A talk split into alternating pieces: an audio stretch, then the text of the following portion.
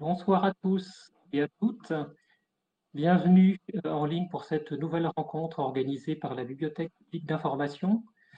Euh, nous sommes ravis de pouvoir maintenir ces rencontres malgré la pandémie et le confinement.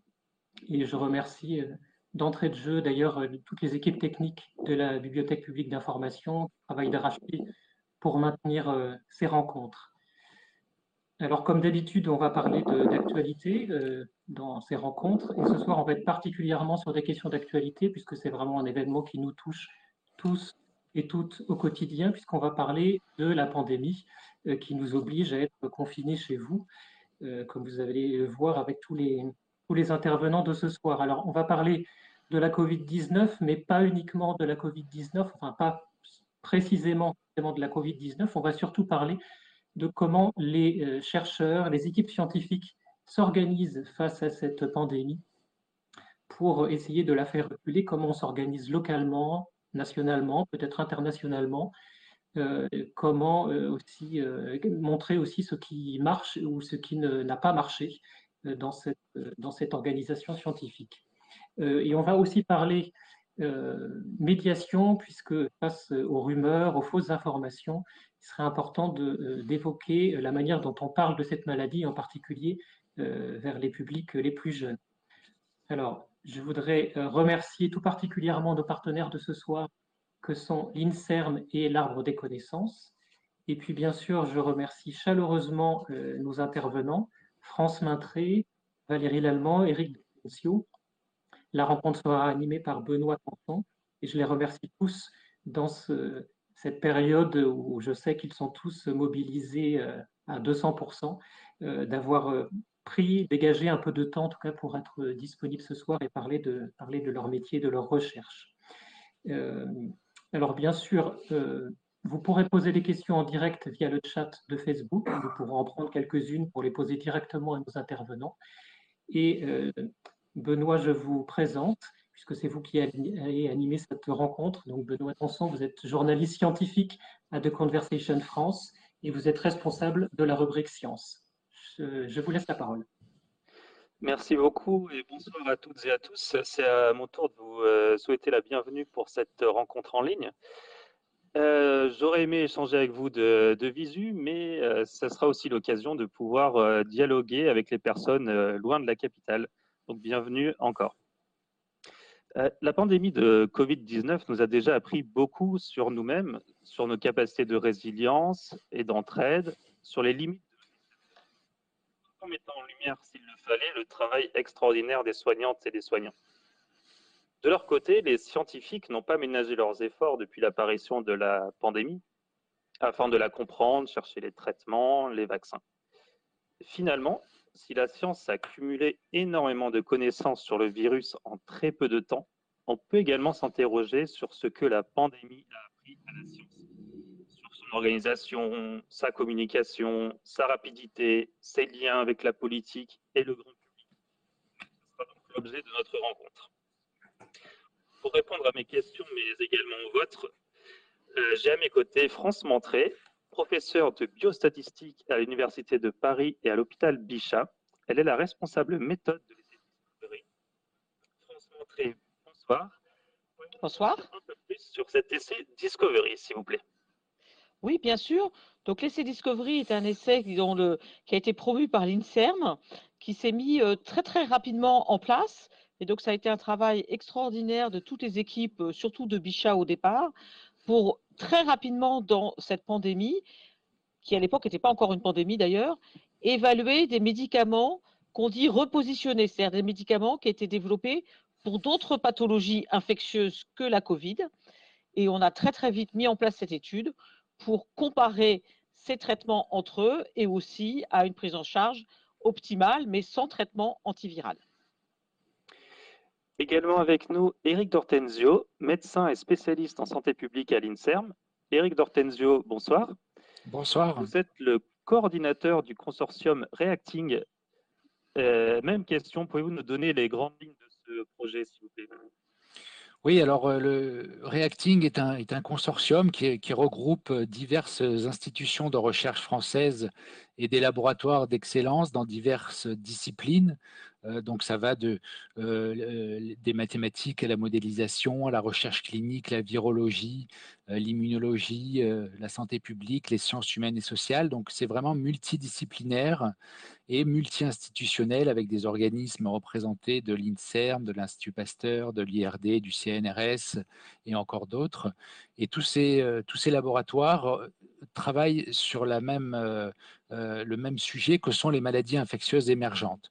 Donc ce consortium Reacting existe depuis quelques années, depuis 2013, et a travaillé sur diverses épidémies de par le monde, telles que les épidémies d'Ebola, les épidémies de, Zika, les épidémies de, de, peste, et donc plus récemment cette pandémie de, Covid. Et le, but de la, mission de ce consortium, c'est d'essayer de fédérer et de coordonner la recherche française sur les maladies infectieuses émergentes euh, pour essayer euh, de faire émerger des projets de recherche pertinents euh, et de faire travailler les gens ensemble pour avoir voilà, une, une bonne représentativité et non pas une dispersion dans les, dans les nombreux projets de recherche qui, qui puissent se monter.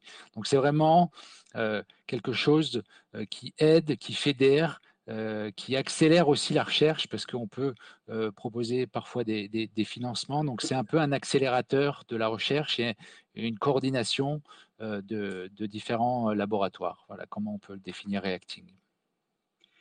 Et enfin, nous avons le plaisir d'accueillir Valérie Lallemand, directrice de recherche en biologie cellulaire et cancérologie à l'INSERM. Valérie Lallemand, bonjour. Bonjour.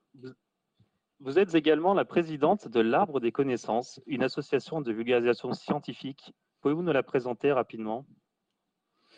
Alors oui, l'objectif, euh, disons, l'Arbre des connaissances est une association de scientifiques, comme vous l'avez dit, chercheuses, chercheuses euh, nationales, qui regroupe environ 4 à 500 euh, scientifiques engagés pour ouvrir la science aux citoyens, et en particulier en ciblant les jeunes à partir de 13 ans, avec deux ambitions principales. La première, qui est celle d'intéresser les jeunes aux sciences, et tous les jeunes, c'est-à-dire euh, de renforcer aussi euh, la légitimité à s'intéresser aux sciences, indépendamment de l'utilité euh, scolaire de, des sciences, c'est-à-dire quel que soit leur niveau scolaire et quelles que soient leurs origines culturelles, sociales, religieuses, etc. Mais voilà, d'avoir cet intérêt à, cultiver, disons. Et le deuxième objectif, c'est euh, de contribuer à l'éveil de leur esprit critique. Euh, et donc voilà, on a différents dispositifs pour euh, tenter d'aboutir sur ces deux objectifs. Merci, encore bienvenue à, tous les trois. Et maintenant que les présentations sont faites, rentrons dans le vif du débat et pour essayer de comprendre ce que la pandémie a appris à la science. Euh, je vais commencer avec vous, Eric D'Ortenzio. Euh, vous qui avez eu la charge d'organiser la recherche scientifique autour de la Covid-19, que retenez-vous de cette mise en place Est-ce aisé de mutualiser les forces scientifiques dans notre pays ah, La question est difficile, mais euh, c'est vrai que peut-être que ce qu'on peut dire, c'est que un des le plus difficile dans ce genre de, de pandémie et de, moments euh, qui sont euh, particuliers, euh, c'est de faire travailler les gens ensemble. et c'est vrai que c'est quelque chose qui, est un peu notre corps de, métier à Reacting depuis quelques années, mais on, l'a vu là pendant cette, notamment au début et, même après, qu'il était essentiel qu'on puisse mutualiser des forces pour essayer de, monter des projets d'envergure nationaux, voire internationaux. Et Discovery est un très bon exemple, et France va le, va le décrire. Euh, et, c'est vraiment ça qui a été euh, assez capital. Donc, je ne dirais pas que c'est que c'est pas le plus difficile, mais en tout cas, c'est ce qui est ce qui est très important. on a pu voir, on a pu constater au fil des semaines et des mois qu'il y a eu de nombreux essais cliniques, par exemple, qui se sont mis en place, parfois qui évaluaient peut-être le même traitement et on aurait peut-être pu mieux faire à un moment donné pour réguler ces essais cliniques. voilà, c'est sur ça c'est sur ça qu'on doit travailler, qu'on est actuellement en train de travailler, et c'est peut-être une des, difficultés majeures qui a été observée en cette première partie d'année de, sur, sur la coordination et la régulation des, essais cliniques. Et bien justement, France, France Montré, parlons des essais thérapeutiques. pour vous, quelles ont été les, les difficultés euh, auxquelles vous avez été, euh, auquel vous avez fait face? Et étions-nous prêts à relever un, tel, un tel défi? Alors, euh, je vais commencer par la dernière partie de votre question. Étions-nous prêts à relever un tel défi? J'ai l'impression que oui. Reacting, l'INSERM, on a mis en place ce très grand essai Discovery qui continue à inclure. Là, il y a plus de 1000 patients. On est français avec 35 centres en France, dans toute la France, tout le territoire national est aussi ultramarin.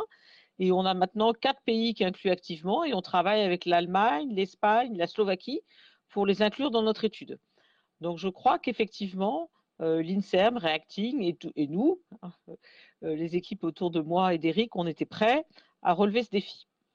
Alors les difficultés, euh, la première difficulté, c'était de savoir quelle méthodologie on devait utiliser.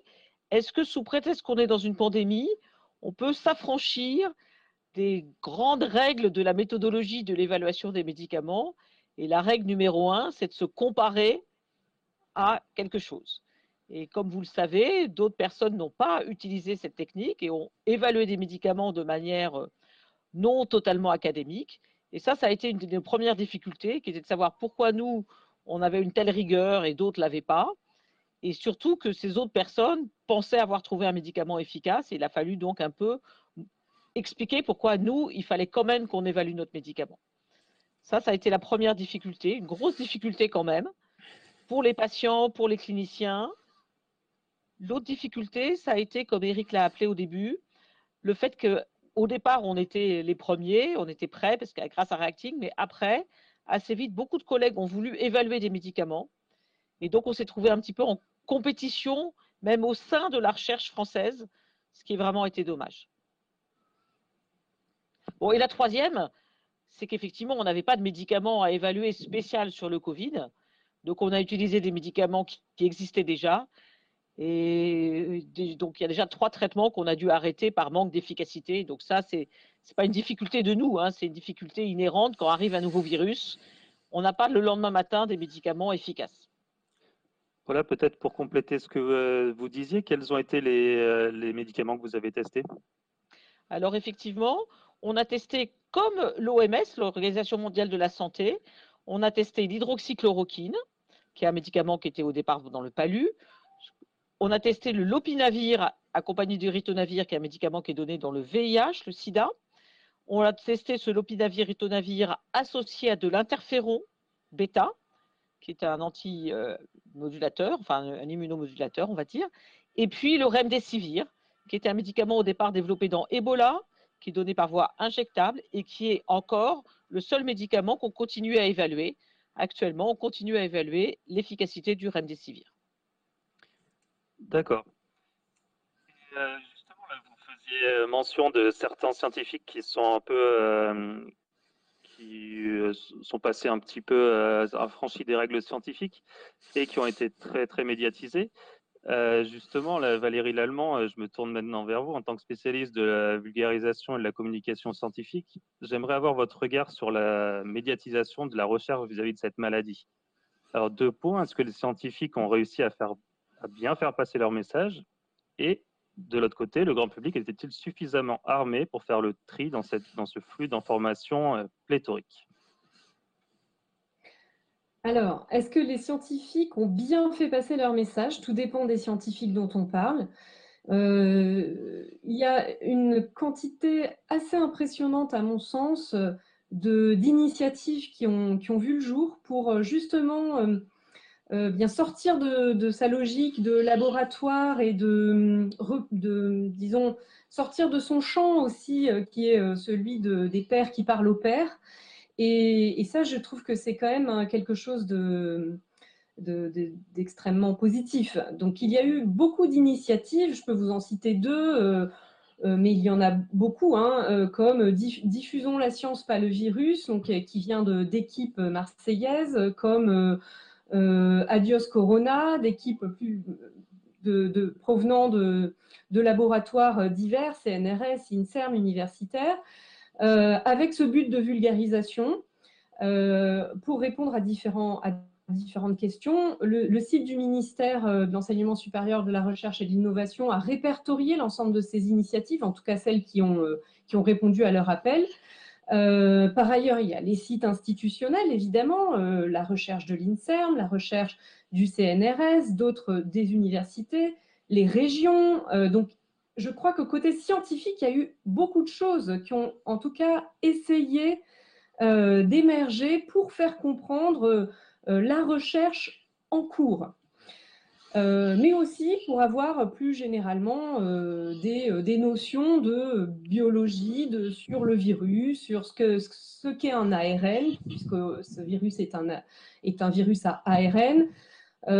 bon, un certain nombre de notions importantes pour la culture scientifique, je dirais de base, de façon à comprendre les enjeux actuels et aller un, peu plus loin. Maintenant, du côté évidemment, ces sujets-là peuvent aussi être embolisés par des, par, des personnages extrêmement médiatisés, donc très euh, audibles, visibles, à juste titre ou pas, peu importe, mais euh, on a beaucoup entendu les mêmes quand on, quand on écoute la radio, quand on regarde la télévision, qu'on lit la presse, et sur le coup, c'est aussi ce qui s'est retrouvé sur des réseaux sociaux. Mais je crois qu'il y a deux niveaux d'information. Il y a l'information scientifique qui est accessible euh, à, des buts, je dirais, de vulgarisation pédagogique euh, par divers acteurs de la recherche qui ne sont pas forcément ceux qui sont très médiatisés. Et puis, il y a des grandes figures. De l'autre côté, comment les gens, eux, ont accueilli euh, et pouvaient faire le tri dans toutes ces informations? Eh bien, moi, je vous répondrai qu'une crise, ça ne révèle rien d'autre que des besoins qui existent de toutes les façons. Donc, ce que l'on a vu là, c'est euh, le reflet d'un besoin justement de lien entre la science et la société qui existe et pour lequel y répondre euh, peut ne pas se faire simplement dans un temps de crise et dans une situation de crise. Donc il faudra peut-être dépasser justement, et, c'est euh, ce que cherchent à faire beaucoup d'acteurs de la médiation scientifique, justement dépasser le contexte simplement de la crise. Pour aller un peu plus loin sur le. C'est vrai que cette euh, pandémie a bousculé tout, euh, tout bousculé, le temps médiatique, euh, scientifique, politique, tout s'est télescopé. Euh, Eric Dortenzio, je peux me retourner vers vous. Est-ce que finalement vous avez ressenti une, énorme pression vis-à-vis de, de la part du politique? Et est-ce que ça a eu un effet délétère sur, sur la recherche? Alors, euh, ce qui est sûr, ce qui est certain, c'est que le temps politique n'est pas le temps scientifique. Euh, il est vrai que les politiques, en termes de gestion de la crise, ont parfois besoin de réponses euh, très rapides à des questions en suspens. et donc, malheureusement, la mise en place d'études, d'essais cliniques sont d'une certaine complexité et Discovery, encore une fois, est un très bon exemple, euh, on ne peut pas avoir des résultats euh, rapidement comme l'espéraient certains euh, politiques, ministères, pour répondre à, la crise en disant, ben voilà, on a trouvé tel traitement, on a trouvé tel vaccin. on est déjà dans une accélération incroyable de, la recherche. Discovery a été mis en place à peine quelques semaines après les, premiers cas diagnostiqués en France. Euh, les essais vaccinaux euh, donnent, aujourd'hui, on a des premiers résultats d'essais de phase 3, alors que nous sommes à, peine à huit mois de la découverte du coronavirus et de la séquence génétique. Donc c'est quand même une, accélération incroyable et malgré ça, c'est vrai qu'on a pu ressentir parfois des, des, pressions ou en tout cas des, des demandes euh, pour essayer de répondre à des questions pour lesquelles on n'avait pas encore de réponse, mais parce qu'il faut le temps des inclusions, le temps des analyses, le temps de la rédaction, etc. Donc, est, il est évident qu'on n'a pas le même temps, et c'est peut-être ça qui est difficile parfois à faire comprendre aux, aux, politiques qui ont besoin de réponses rapides quand ils sont sur une crise de, de, cet ordre-là qui est, qui est inédite. Alors c'est vrai, mais, mais, voilà ce que, ce que je peux dire sur, cette, sur cet aspect-là. France Montré, j'aimerais votre, votre avis aussi sur cette même question. Alors vous qui étiez sur les, qui cherchiez un traitement, là, vous avez dû être soumis à une pression colossale. Alors, euh, pression, oui. Et il se trouve qu'effectivement, il y avait quand même une couche entre moi et les politiques, donc euh, je la, ressentais indirectement. J'étais un peu préservée à ce titre-là. Mais pression, oui, parce qu'effectivement, il fallait que Discovery trouve un traitement euh, très rapidement. Et surtout, il y avait des personnes qui disaient que Discovery donnerait des résultats très rapidement. je dois dire que si un traitement avait très très bien marché, enfin avait sauvé 100% des vies, c'est sûr qu'on l'aurait vu très très rapidement. Mais dans l'histoire des maladies infectieuses, je crois qu'on n'a jamais trouvé en deux mois un traitement qui sauvait 100% des vies. et donc, effectivement, il y a eu peut-être un espoir comme ça de personnes qui se sont dit Ah ben voilà, on va le trouver très rapidement. Donc, c'est sûr qu'il y a eu cette pression politique, il y a eu des découragements de la part de l'équipe, il y a eu des découragements aussi des médecins investigateurs, parce que c'est les médecins hein, qui incluent des patients dans les études et qui évaluent les traitements, puisque chacun y allait un peu de moi je crois en A, moi je crois en B, moi je crois en C. Et donc effectivement, euh, des difficultés par rapport à cette différence de temps, de, perception, comme l'a très bien dit Eric, le temps de la recherche ou le temps de l'évaluation, de l'évaluation de médicaments, de l'évaluation de vaccins, par rapport au temps, et qu'on comprend bien des politiques qui doivent prendre en charge une population euh, qui s'infecte de plus en plus je reste avec vous. Euh, justement, là, le, but de notre table ronde, c'est de savoir ce que la pandémie a appris à, la science. Si là, il fallait tout recommencer, euh, etc., est-ce que vous feriez des choses différemment euh, Quel est votre point de vue là-dessus? Alors, si on parle encore une fois de, ce que, mon expérience qui est sur l'essai de l'évaluation pardon de médicaments, il y a un grand exemple qui est quand même l'exemple de l'Angleterre, où eux, ils sont partis beaucoup plus, j'allais dire, euh, de manière militaire. Ils ont fait qu'une seule énorme, énorme étude et ils ont déjà produit plus de résultats, j'allais dire, que ce que la France a produit euh, en centralisant. Et je crois que c'est ce que disait euh, Eric. nous, on a laissé les chercheurs et les scientifiques évaluer différents projets. Et à un moment, il y a eu trop d'essais cliniques en France. Il y avait plus d'essais presque que de, que de patients ou de centres. Et donc, je pense qu'il y avait l'absence d'un organe régulateur. Mais justement, je crois que la pandémie a appris ça.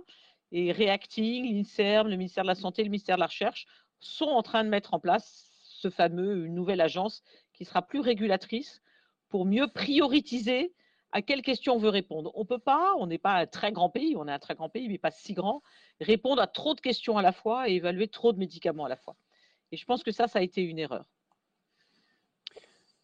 D'accord, et c'est peut-être ça qui euh, aussi n'a pas été bien compris par le, grand public. Donc Valérie Lallemand, là, je me retourne euh, vers vous.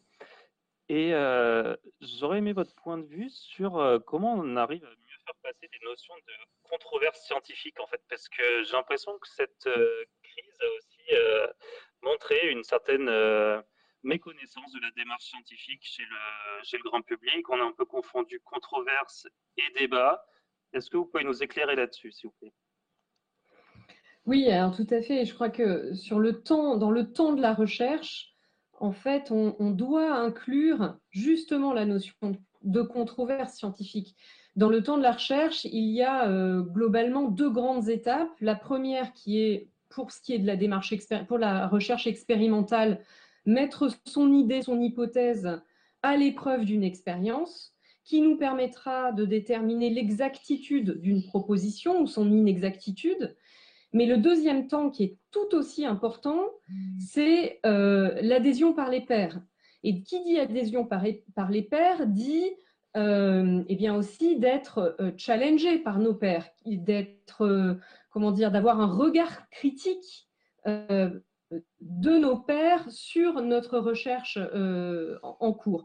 Et ce n'est que lorsqu'on a achevé ces deux étapes, donc quand on a répondu à un certain nombre de questions de nos pairs, que l'on peut véritablement produire collectivement un, nouveau savoir scientifique. Et tout ça, ça prend du temps. Et donc, dans, le, dans ce qui s'est passé, enfin, ce qu'on a pu voir, c'est qu'il y avait un mélange finalement de cette perception de la controverse scientifique euh, qui est euh, tout à fait, fait normale. Peut-être qu'elle a pris, évidemment, d'un point de vue médiatique, beaucoup de place, mais néanmoins, encore une fois, elle fait partie du processus.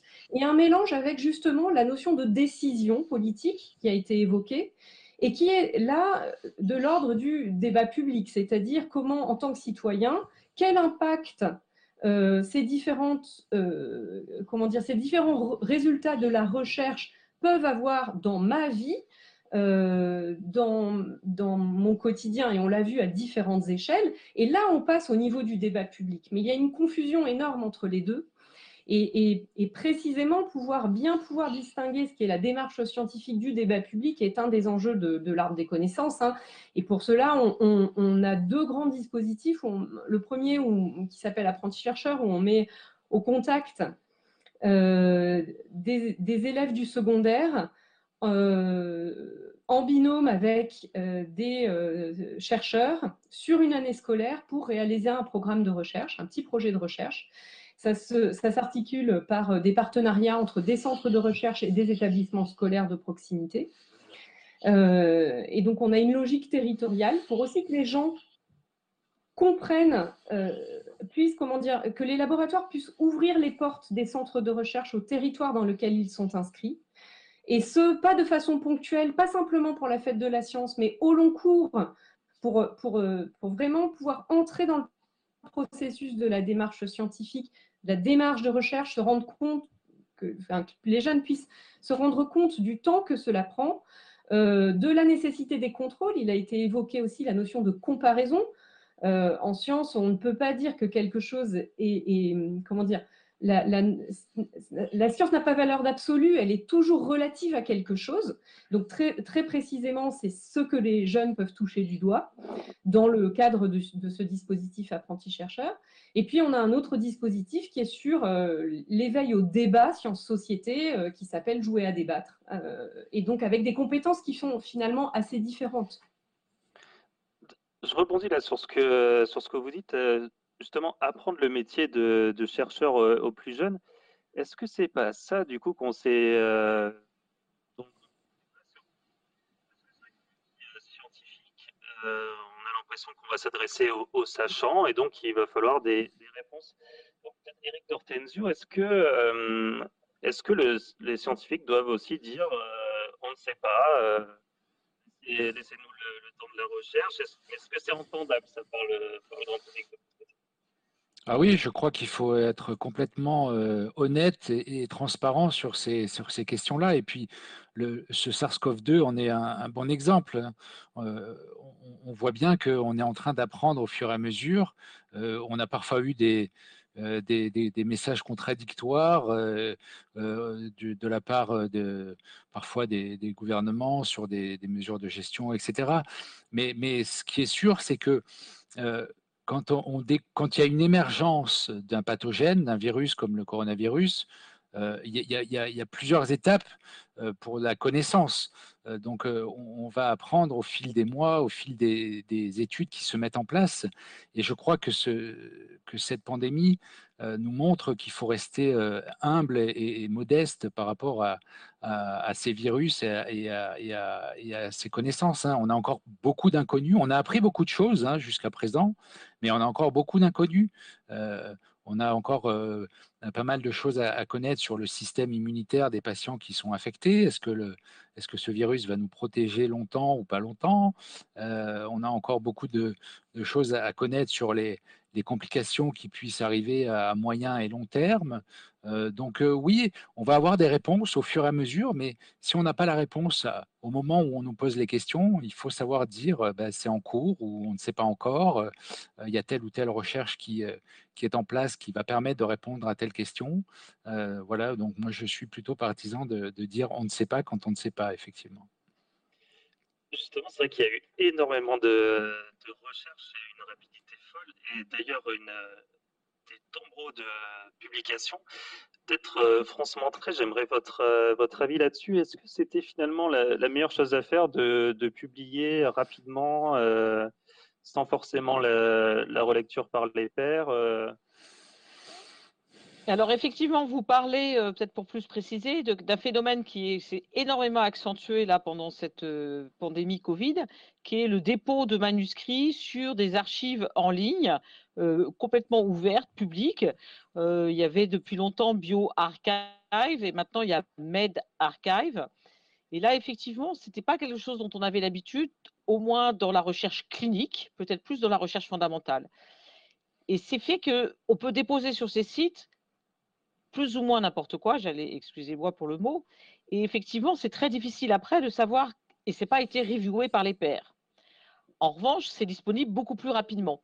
Et ça, c'est une question très très difficile. Doit-on donner accès à toute la connaissance tout de suite, sans qu'elle soit critiquée, ou les scientifiques doivent-elles auparavant s'assurer que la science soit bonne avant de la rendre disponible au grand public? Et je n'ai pas, de, pas de réponse euh, euh, univoque à votre question. Euh, parfois je me dis ah ben non c'est trop tôt pour le dire. Et parfois je me dis autant laisser le public choisir si c'est bien ou pas bien. Mais ça revient un peu à ce qu'a dit tout à l'heure euh, Valérie, c'est que c'est assez difficile parce que le grand public en général ou le public n'est pas scientifique. Et c'est tellement facile de faire dire des choses fausses à des chiffres, hein, c'est un peu mon métier, pas de dire des choses fausses, mais de voir si les gens disent des choses fausses et de leur dire des choses exactes qu'effectivement, on, a du mal parfois à se dire qu'il ne faudrait pas mettre un filtre. Moi, je pense qu'un filtre est utile. Et peut-être qu'on devrait avoir un lieu où on partage publiquement l'information entre scientifiques. Mais alors, vous allez me dire, ben, c'est où la limite? Et effectivement, je n'ai pas la réponse à votre question non plus. Mais j'ai l'impression qu'il y a parfois des, gens qui sont saisis de résultats qui finalement étaient inexacts. Et euh, D'ailleurs, euh, on peut toujours rester, rester avec vous. C'est vrai que vous avez toutes et tous euh, énormément travaillé là, ces, derniers temps. comment vous, vous pouvez tenir là sur, euh, sur la longueur finalement? Eh bien, c'est une bonne question. On se pose parfois la question. Je crois qu'il y a euh, le fait de travailler en équipe, je veux dire par exemple Eric, euh, Reacting, euh, les gens avec qui je travaille, je les connais depuis, on a travaillé ensemble sur Ebola, sur Zika, etc. Donc on se connaît, on s'apprécie, on s'estime et il y a des liens amicaux qui se sont créés au sein des équipes. puis il y a cette urgence de santé publique.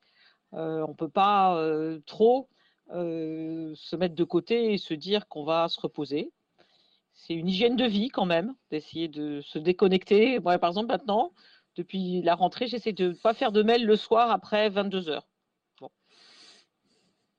Bon. En échange, je commence à 6h30 du matin, mais voilà. Bah, je crois qu'on, je sais pas, on tient par. Euh, je sais pas. C'est important. Je veux dire, on tient aussi, alors si je sais, on tient aussi à cause des médecins et des réanimateurs. Quand vous voyez ce qui se passe dans les réa, dans les services, les, aides-soignants, etc., eux, ils sont au quotidien devant les, patients, ils ne se posent pas la question, tiens, je suis fatigué, donc moi, je ne vais pas me la poser non plus. Pouvez nous raconter un petit peu le lien que vous entretenez avec les, médecins finalement? Quel est le rôle du, euh, du scientifique par rapport aux médecins? Alors, c'est moi, je suis statisticienne, hein, biostatisticienne. Donc, tous les résultats que j'analyse, c'est des résultats qui ont été obtenus par des médecins qui ont observé des patients. Et donc, en plus des résultats qui rentrent dans une base de données, il y a aussi toute leur impression et, euh, sur la, prise en charge de la maladie. Par exemple, les comme disait Eric, même si on n'a pas trouvé de médicament antiviral efficace, on a énormément progressé sur la prise en charge de la maladie. C'est-à-dire que le taux de mortalité des patients a diminué à l'hôpital, même alors même qu'on n'a pas encore trouvé d'antiviral efficace. Et donc cet échange est très important parce que nous, ça nous fait modifier la manière dont on évalue les traitements. Et maintenant, effectivement, les patients qu'on évalue ne sont pas les mêmes que ceux qu'on évaluait au début de la pandémie. Et donc, il y a un aller-retour constant sur quels médicaments faut évaluer, comment faut les évaluer et ce que les cliniciens voient au quotidien.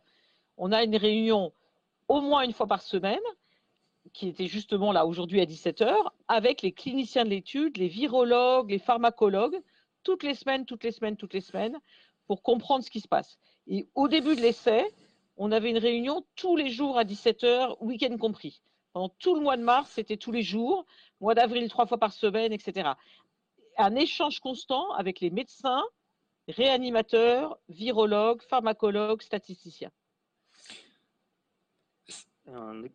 Eric, peut-être que vous voulez. Euh, oui, je, voulais peut-être compléter par rapport à ce que dit France, euh, que ça se passe euh, au sein des hôpitaux, ces échanges qu'elle vient décrire, mais ça se passe aussi également au sein de, de, Reacting que je vous ai expliqué en deux mots tout à l'heure, mais on, on, a plusieurs groupes de travail au sein de Reacting. Et justement, ce qui est très important, c'est de, de, rassembler des, des, gens de différents horizons. Donc, les cliniciens qui prennent en charge les patients, euh, les virologues qui font euh, le diagnostic, les immunologistes qui vont regarder la réponse immunitaire, etc.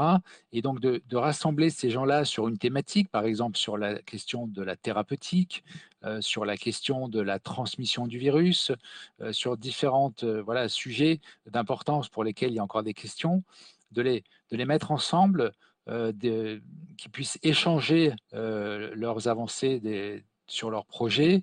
Et parfois, il y a des liens qui peuvent se créer. Ça peut créer aussi euh, l'émergence d'un nouveau projet sur une question inattendue. donc, c'est vraiment très important de, voilà, de rassembler ces gens de différents horizons. Et c'est ça qui crée en fait la force ensuite de la recherche scientifique, je dirais. Monsieur Rémy aussi euh, parlait de justement de comment on peut communiquer euh, toutes ces informations au plus, au plus jeune public. C'est-à-dire là, ils sont retournés à l'école, on leur demande de mettre des masques, etc. Peut-être qu'ils comprennent pas très bien tout ce qui se passe. Valérie Lallemand, vous qui, qui avez plus l'habitude de ces questions, aider le jeune public justement à comprendre ce qui se passe Alors pour le, pour le public jeune, il y a un véritable enjeu qui est évidemment celui, euh, celui de l'éducation, de l'éducation aux sciences. Donc encore une fois, notre, notre façon d'agir, nous justement, c'est pas de courir après la crise en permanence pour répondre aux questions de crise. Donc évidemment, je suis là avec vous, vous allez dire bah, pourquoi vous êtes là alors? Bah, Parce que précisément, euh, ce qu'une crise révèle, encore une fois, comme je le disais euh, précédemment, ce sont des besoins constants qui existent. le besoin qui existe, c'est un, de bien comprendre la démarche scientifique, de comprendre la distinction entre la science, la médecine, euh, l'usage de la science à des buts thérapeutiques, euh, technologiques, etc. Et de comprendre toutes ces distinctions permet aussi de mieux comprendre, euh, comment dire, comment la, la enfin, quels sont les différents degrés euh, de pénétration de cette science dans notre, dans notre quotidien, et en même temps de comprendre concrètement pourquoi ça avance pas aussi vite, pourquoi, pourquoi est-ce qu'on me demande de porter un masque, pourquoi ceci, pourquoi cela. Alors, il y a vraiment la méthode qui est très importante. Et puis, euh, il y a euh, évidemment le lien avec l'éducation et donc avec les enseignants, et en particulier les enseignants de secondaire. Donc, euh, ce, que, nous tentons de faire dans le cadre de, la pandémie, on a, évidemment essayé de répondre aussi à, ce lien sciences-société et à ce lien vers les enseignants avec euh, des petites actions qu'on a pu faire euh, à la hauteur de nos moyens, euh, comme bien d'autres, évidemment. Mais surtout, ce que l'on essaie de faire, c'est de rapprocher des enseignants et des scientifiques et aussi d'un troisième, je dirais, troisième acteur qui est celui du milieu culturel. Donc, c'est aussi ce qui, fait qu'on est aujourd'hui à la bibliothèque euh, du, centre euh, à la bibliothèque publique d'information, euh, eh bien, c'est précisément parce que la science a aussi un rôle à jouer et à sa place dans des lieux culturels. Et donc, ce sont aussi ces publics-là, je dirais qu'il faut, on parle souvent des publics et pas du public. Il y a les jeunes, mais il y a les enseignants et les professionnels de la culture. Et donc, c'est aussi ces gens-là qu'il faut pouvoir toucher et avec lesquels il faut pouvoir échanger. Je ne veux pas être trop longue dans mes réponses, donc dites-moi si j'ai répondu à votre question. C'est parfait, merci. Je, justement, sur ces questions de communication scientifique, euh, tous les deux, Eric, euh, Dortenzio et François Montré, vous avez vous avez dû communiquer beaucoup, j'imagine. Est-ce que vous vous sentiez justement prêt à le faire? Comment ça s'est passé pendant cette première vague et maintenant cette deuxième vague? Est-ce que vous sentez qu'il y a des différences dans le traitement médiatique? Comment vous êtes reçu par les journalistes? Peut-être Eric pour commencer bah, préparé, je crois que non, on n'était pas vraiment préparé, hein, mais c'est vrai que c'est une question après d'expérience et, d'habitude. Alors les, premières fois, c'est pas c'est pas évident et euh, euh, on, apprend en marchant, je dirais. Mais euh, ce qui est important dans ces moments-là, c'est-à-dire ce que disait Valérie, il faut il faut être voilà, il faut essayer d'avoir un message le plus clair possible et le plus explicatif, je dirais, pour, pour essayer de faire comprendre ou de faire passer un message à, la majorité d'entre d'entre nous euh, sur, des, sur des résultats scientifiques. Alors, euh, est-ce que ça a changé entre aujourd'hui et, et, au début? Je pense, parce qu'on a vu que finalement, il y avait il y avait certains, certains scientifiques qui ont un peu monopolisé, ou en tout cas qui étaient très régulièrement invité sur les plateaux. Euh, maintenant, euh, c'est vrai qu'il est, il est quasiment normal d'inviter un scientifique ou un médecin pour parler de, la pandémie. Euh, c'est quelque chose qu'on n'avait pas, n'avait pas avant, avant Covid. Hein. C'était rare qu'on soit invité sur les plateaux, sauf crise exceptionnelle ou pour parler d'une pathologie particulière, etc. Donc, oui, ça a changé, c'est sûr. maintenant, malheureusement, je crois que le, la communication des, scientifiques n'a pas toujours été bonne, il faut le dire. Euh, voilà, ça s'apprend, hein, c'est un métier aussi, je pense. Euh, il faut qu'on s'améliore tous, que ce soit les scientifiques, peut-être aussi les, euh, les journalistes scientifiques, les journalistes grands médias, les chaînes d'information, etc., pour voilà, avoir sur des plateaux des, des gens pertinents et qui vont annoncer des ou, faire passer des messages qui sont euh, compréhensibles et qui sont euh, euh, cohérents avec avec les résultats. voilà. Est-ce que des France Montré, est-ce que des mauvaises communications, ça peut avoir des impacts sur la recherche Je pense sur les traitements notamment? Alors, euh, bon, déjà, juste pour rebondir sur ce que disait Eric, effectivement, on n'était pas préparé. Enfin, moi, j'avais jamais eu cette occasion. Et d'ailleurs, assez vite, je me suis aperçu que c'était pas l'endroit où j'étais euh, à l'aise, euh, ni bien, ni communiquer clairement. Et donc, j'ai accepté votre invitation aujourd'hui parce que c'est un lieu où on échange et c'est la Banque publique d'information. C'est pas, c'est pas BFM TV. Peut-être que j'aurais pas le droit de dire ça, mais voilà. donc, effectivement, je me suis mis assez, elle s'est mis vite en retrait euh, d'endroits comme ça très médiatiques et tout où on vous fait dire ce que vous voulez pas dire. Enfin voilà, on peut pas discuter vraiment. Ça, c'est la première chose. Effectivement, bien sûr que des communications inappropriées sont très délétères, que ce soit pour les traitements, mais que ce soit aussi pour euh, la prévention, le port des masques, euh, le respect du confinement, etc. Enfin, toute information scientifique non validée, surtout affirmée de manière péremptoire, et délétère pour la science, mais aussi pour la société et pour la santé publique.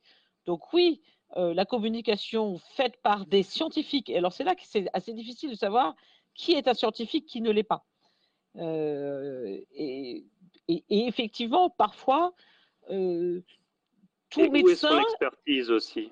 Voilà, et où est son expertise? Hein? Et qui est là pour dire attendez, ça c'est pas vrai, ça c'est vrai. Et on voit bien que les communautés scientifiques, je pense par exemple les communautés de gens de maladies infectieuses, c'est difficile qu'ils se régulent entre eux en disant attendez, arrêtez d'écouter celui-là, mais vous devriez écouter celui-là. Les gens ne peuvent pas faire ça. Et on n'est pas prêt à faire ça. Et, euh, donc ça, c'est assez compliqué. Justement, c'est peut-être quelque chose qu'on aura appris de cette pandémie. Est-ce que euh, tous les trois, vous voyez des, solutions justement pour euh, arriver à avoir un message ça, serait le rêve, mais peut-être Valérie, Valérie Lallemand.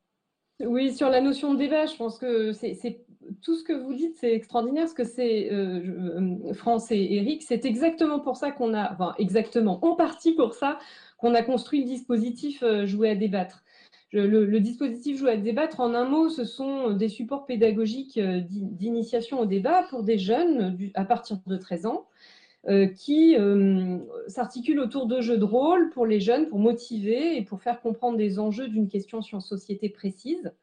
des guides pour un animateur, de façon à ce que justement on puisse aussi outiller celui qui modère le débat euh, et troisièmement, euh, des ressources et potentiellement des rencontres et des ressources qui sont euh, à noter, etc.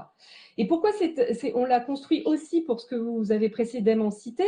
Eh bien, parce que dans, dans, le conseil d'administration de Jouer à débattre, il y a des, personnes qui ont beaucoup pratiqué, si je peux parler ainsi, le débat public et notamment les conférences de consensus différentes formes de débat qui existent et euh, qui euh, ont amené au constat il y a un certain nombre d'années, hein, au tout début des conférences de consensus sur les OGM par exemple, pour, euh, pour, pour citer cette personne de, de, notre CA qui, qui nous témoignait cela, eh bien il s'était rendu compte que finalement il y avait une vraie difficulté à savoir faire face à une question qui vient de Mars quand vous, vous travaillez sur la fourmi. Et donc, euh, ça, effectivement, ça s'apprend. Et effectivement, il faut savoir commencer par euh, euh, bien déterminer quel est mon périmètre et, ce que je vais pouvoir dire, ce que je ne vais pas pouvoir dire. je rebondis aussi sur le je ne sais pas, qui est très important, mais qui n'est pas, pas suffisant. Parce qu'on ne sait pas, mais on sait quelque chose. Donc c'est là où on peut arriver à dire ce que l'on ne sait pas, tout en donnant une information, parce que la personne en face, quand elle est euh, profane, si je peux m'exprimer ainsi, elle peut être tout à fait experte d'une autre partie de la science qui n'est pas la nôtre, mais pour autant avoir un besoin de culture générale scientifique que l'on aura et qu'on pourra euh, lui donner. Si je donne un exemple avec euh, la musique classique, si vous êtes spécialiste de Bach, vous êtes quand même capable de parler de musique en général, même si on vous parle de musique classique et vous, vous êtes plus sur la, sur la musique baroque. Vous voyez ce que je veux dire? C'est voilà, on a des choses à dire, il faut pouvoir savoir se positionner. Et pour faire cet exercice, euh, euh, avoir des lieux de débat dépassionnés où on peut se tromper, où euh, autant le public peut poser ses questions de façon maladroite ou de façon justement peut-être pas la bonne personne, euh, eh bien autant c'est pertinent parce que c'est formateur pour lui, autant c'est tout aussi formateur pour les scientifiques. Mais pour cela, il faut qu'il y ait des espaces de débat tranquilles, en fait, d'échange, euh, où justement on va, ben, en fait, non, j'ai très mal répondu à ta question là, tu as, et on le voit dans les débats qu'on organise avec des jeunes euh, à la suite de, nos, nos, jeux de rôle, notamment, puisque notre, notre support de débat s'articule autour, de jeux de rôle. Et bien souvent, quand on crée des rencontres avec des experts à la suite de ces jeux de rôle, quand les jeunes ont bien compris les enjeux de la question en société posée, ils vont avoir des questions extrêmement pertinentes. Et euh, c'est un lieu euh, bah, finalement, euh, je dirais, extrêmement formateur pour tout le monde que de pouvoir rencontrer des experts à la suite de, de ce dispositif-là pour échanger encore une fois de façon dépassionnée. Et se tromper, et avoir le droit de se tromper. Bien sûr, c'est toujours, euh, finalement, on revient toujours à la question du temps, arriver à prendre euh, le temps et euh, à recaler nos différents temps tous ensemble. il nous reste à peu près une grosse vingtaine de minutes. J'aimerais prendre des questions, les questions du public. Mais avant, on va faire un tout dernier tour d'étape pour essayer de, de, répondre à cette fameuse question euh, qui nous anime ce soir. Qu'est-ce que la pandémie a appris à la science? J'aimerais peut-être un, avis général. Euh, Eric Dortenzo, qu'est-ce que ça, que ça vous évoque, cette, grande question-là? Bah, moi, je l'ai dit tout à l'heure, je crois que cette pandémie nous a appris à, être modestes et humbles face à une émergence de virus euh, comme celle-ci. C'est-à-dire que euh, il, faut mener des, recherches euh, en bonne et due forme euh, au fur et à mesure qu'on avance avec la pandémie. mais voilà, il faut, il faut s'entourer de, des meilleures équipes pour monter les meilleurs projets et, il faut communiquer le plus approprié, de, façon, de la façon la plus appropriée possible envers, le, envers le public. il ne faut pas il faut essayer de ne pas voilà, s'exciter autour de certaines questions pour lesquelles on n'a pas de réponse et, et, et attendre les, les, résultats des recherches. Donc, je dirais qu'on a appris que la communication était un enjeu majeur autour d'une pandémie, vraiment. voilà, ça a été plutôt mal fait jusqu'à présent de la part de toute notre communauté, etc. Donc il y, a vraiment des, progrès à faire et on y travaille. il faut également qu'il y ait un, lien fort entre les, décideurs de santé publique, les, politiques et les scientifiques et que chacun comprenne le travail de l'autre pour avoir un, une communication fluide et, pas une attente déraisonnée de certains résultats. Ça, je pense que c'est important aussi. et il faut, ce qu'on disait, avoir un temps, un temps qui est différent pour, pour, les, pour la recherche. Voilà ce que, ce que je dirais un petit peu en, en global sur la question. France Montré alors moi, ce que, ce que ça nous a énormément appris, c'est effectivement la capacité quand même des scientifiques à se mobiliser tous ensemble. Il y a vraiment eu une énergie incroyable. Vous me disiez tout à l'heure comment on fait pour tenir, et non seulement sur le court terme, mais sur le long terme, de, personnes qui ont vraiment dédié leur vie actuelle à travailler sur ce virus, les médicaments du virus, etc ce que ça m'a appris beaucoup, nous a appris, c'est la nécessité de l'interdisciplinarité. C'est-à-dire que, comme je le disais, on avait ces réunions régulières avec des gens qui sont tous des scientifiques, certes, mais vraiment de, compétences différentes et savoir s'écouter les uns les autres. Ça, c'est quelque chose de très important. Il n'y a pas une communauté scientifique toute seule qui peut adresser l'ensemble des questions que nous pose cette pandémie. Euh, bon, moi qui suis de la formation santé publique, parce que les biostatistiques font partie de la santé publique, tout d'un coup, quand même, on a. Je pense que maintenant, tout le monde sait ce qu'est un épidémiologiste, qui est un mot qui était un espèce de gros mot avant. Donc, l'importance de l'épidémiologie et des modélisations mathématiques, hein, qui est ma formation initiale, pour faire des prédictions. Ça, j'ai trouvé que c'était quelque chose que la pandémie euh, nous avait appris. Euh, mais je suis d'accord aussi avec Eric qu'il y a vraiment eu la difficulté de la communication, des temps de la recherche par rapport au temps de la communication et par rapport au temps des politiques. Et qu'effectivement, les scientifiques et les chercheurs peuvent pas répondre à toutes les questions politiques. Et donc peut-être qu'il manque, c'est ce que tu disais un peu Eric, hein, des médecins de santé publique, des organes qui, qui, qui, qui digèrent les résultats scientifiques pour les communiquer aux politiques. C'est peut-être un peu le rôle qu'a eu le conseil scientifique. Mais on, voilà. C'est vrai, on a l'impression que les scientifiques et les politiques ne parlent pas toujours la, même langue. Ah, pas du tout. Euh, pardon. et vous, peut-être Valérie Lallemand, pour, euh, pour conclure notre euh, table ronde Je crois qu'on a vu justement l'enjeu de la communication, mais la communication est un enjeu parce que justement, il faut, en dehors, encore une fois, des périodes de crise, construire des espaces de dialogue. Et c'est que parce qu'on est prêt à ce dialogue, parce qu'on s'est rencontrés, euh, les scientifiques et les publics, que l'on pourra aborder une situation de, crise de façon sereine. Euh, donc le rôle de la médiation, encore une fois, c'est-à-dire du dialogue dans les deux sens, des espaces d'échange, et peut-être aussi euh, renforcer cette distinction et cette compréhension fine euh, vous, parliez d'interdisciplinarité, donc des différences des différents secteurs scientifiques, médicaux, etc. Mais je dirais, j'irais même un cran plus loin sur l'interdisciplinarité et comment, dans des questions qui sont non plus celles des controverses scientifiques, mais celles du débat public, c'est-à-dire de l'impact dans la société, comment il faut intégrer des dialogues interdisciplinaires de façon même plus large.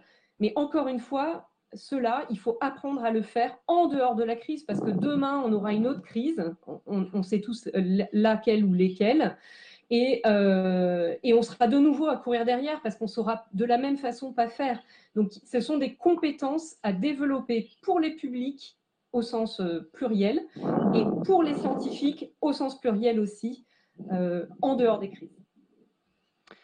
D'accord, ben, on va maintenant passer euh, la première, elle est de Serge. je la retrouve sur le chat, qui nous dit Bonjour, il y a beaucoup de personnes testées positives et qui sont asymptomatiques. Y a-t-il de la recherche pour comprendre cette réponse immunitaire? Eric Tortenzio, peut-être?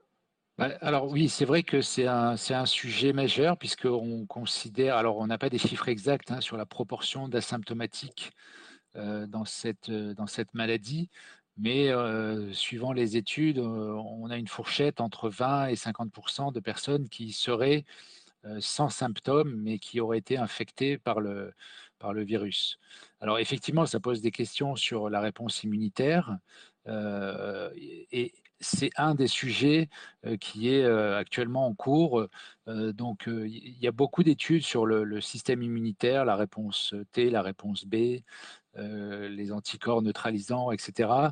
Donc oui, on commence à comprendre un petit peu la, la, réponse immunitaire et sur le sujet des asymptomatiques, il y a des études en cours euh, mais voilà, donc on n'a pas de résultats pour expliquer pourquoi certains font des formes euh, asymptomatiques alors que d'autres font des formes plus symptomatiques ou voire sévères. Il y a quelques pistes. Il y a probablement, c'est probablement multifactoriel. Il y a probablement des facteurs liés à l'hôte, liés au virus, peut-être des facteurs génétiques. voilà, donc c'est en cours. On n'a pas de réponse arrêtée, mais voilà, il y a des pistes.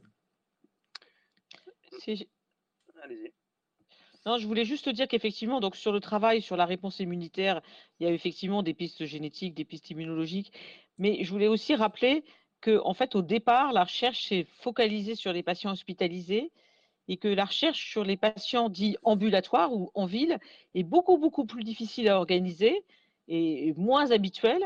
Et alors en particulier chez les patients asymptomatiques, parce que c'est très difficile de les trouver, puisque par définition, ils n'ont pas de symptômes. Donc, je pense qu'on a pris un, pas un retard, mais c'est une des leçons que nous a appris peut-être aussi cette pandémie, c'est qu'il ne faut pas que travailler sur les patients hospitalisés, qui sont très importants, parce que ce sont ceux qui sont graves et ceux qui vont mourir, mais qu'effectivement, tout le volet de la recherche sur les patients pas graves est très important et est en train de se mettre en place. Une deuxième question de Marie, cette fois-ci. Y a-t-il d'autres virus qui donnent autant de personnes asymptomatiques? Et pour aller plus loin, est-ce une stratégie du virus pour se propager, s'étendre plus facilement? Qui est-ce qui se sent de répondre? Alors, s'il y a d'autres virus qui donnent autant de personnes asymptomatiques, la réponse est oui. Il y a beaucoup de virus, euh, que ce soit des virus à transmission euh, aérienne, voire des, virus à transmission vectorielle. J'ai un exemple comme la dengue, par exemple on a des fourchettes de personnes asymptomatiques qui peuvent aller jusqu'à 60-70%. Donc oui. maintenant, est-ce que c'est une stratégie propre du virus pour se propager? C'est une bonne question. Euh, mais je crois que la, réponse est beaucoup plus complexe et elle rejoint un peu ce qu'on disait tout à l'heure sur le multifactoriel et, pourquoi euh, certains font des formes euh, sévères, modérées, mortelles ou, asymptomatiques. Donc c'est un enjeu voilà, de, réponse immunitaire qui est différente et c'est encore vraiment pas bien compris dans la plupart des, pathologies avec des formes asymptomatiques prépondérantes.